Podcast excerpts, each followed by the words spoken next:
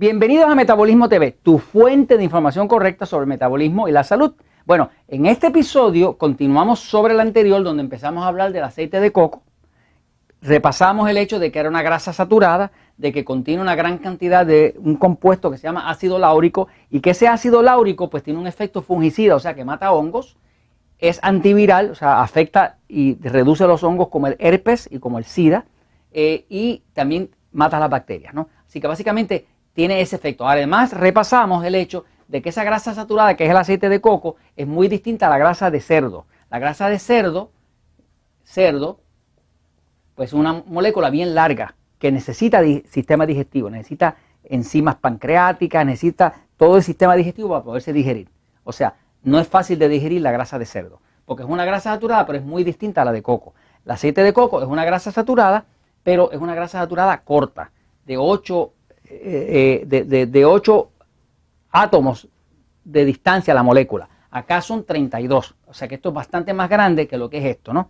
De hecho, para digerir el aceite de coco no se necesita el sistema digestivo. Tanto así que una persona la pueden haber acabado de operar del, estómago, le ponen en el intestino eh, una infusión de aceite de coco y el cuerpo lo puede utilizar perfectamente, ¿no? O sea, que, es bien digerible. Entonces, en los viejos tiempos se nos hablaba del colesterol y todo el colesterol y el colesterol era malo hasta que descubrieron que había un colesterol bueno y un colesterol malo. Pues lo mismo pasa con el aceite de coco. Hay una grasa saturada buena, que es el aceite de coco, y una grasa saturada que no es tan buena como la grasa de cerdo. ¿no? Así que básicamente uno puede hacer esa diferenciación entre lo que es el aceite de coco y lo que es otra grasa saturada, como si la grasa de cerdo. ¿no?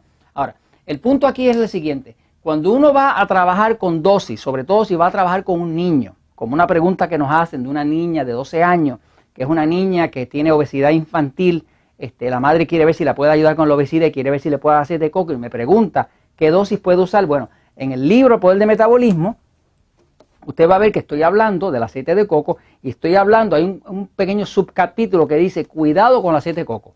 El cuidado se lo establece en cuanto a las dosis. ¿Por qué? Porque el aceite de coco, como tiene esta acción fungicida, y mata virus y mata bacterias, pues va a crear toda una desintoxicación. Y se va a crear toda una desintoxicación, usted tiene que dar una oportunidad a su hígado de que saque todo eso para afuera, si no se le, se le intoxica el cuerpo. Pero se le intoxica no por el aceite de coco, sino por la muerte de todos esos organismos parasíticos que se están muriendo dentro de su cuerpo, que no han podido salir a tiempo como para que usted no se intoxique. Ahora, eh, ¿cómo se hace? Pues la clave con el aceite de coco es establecer las dosis.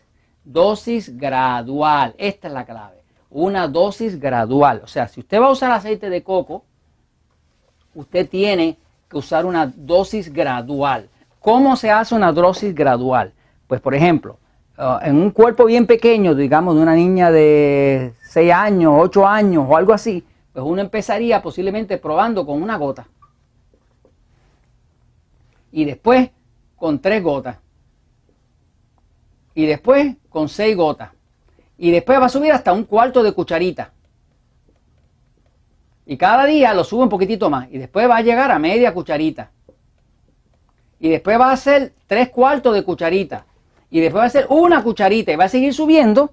Y, vas, y, lo va a llevar a un punto donde sea el punto óptimo que no haya reacción. Si hay mucha reacción de muerte de hongo y demás, usted para de subir, ¿no? Claro, un cuerpo pequeño yo no lo subiría realmente mucho más de media, de media cucharada.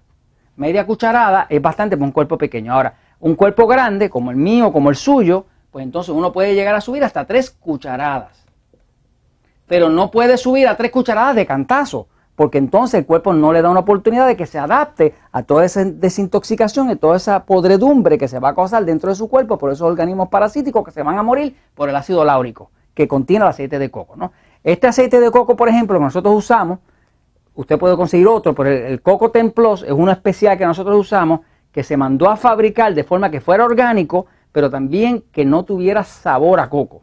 Queríamos que no tuviera sabor a coco porque muchas veces la gente, si se ven obligados a tomar algo con sabor a coco, sabor a coco, pues se cansan de ello. Esto se puede mezclar en un batido, en lo que sea, y no le cambia el sabor.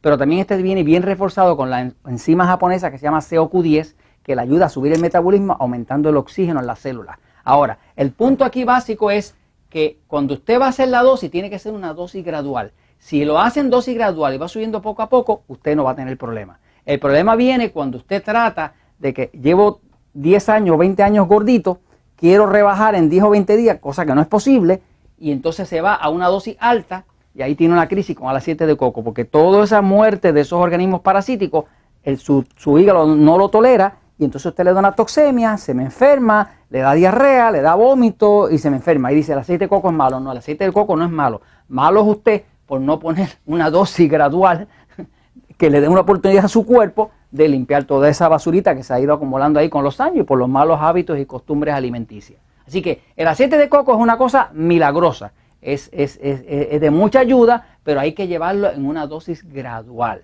Tiene ácido láurico, es antibacterial, es antifungicida, hace todas esas cosas buenas, pero la clave es que usted lo tiene que llevar en una dosis gradual.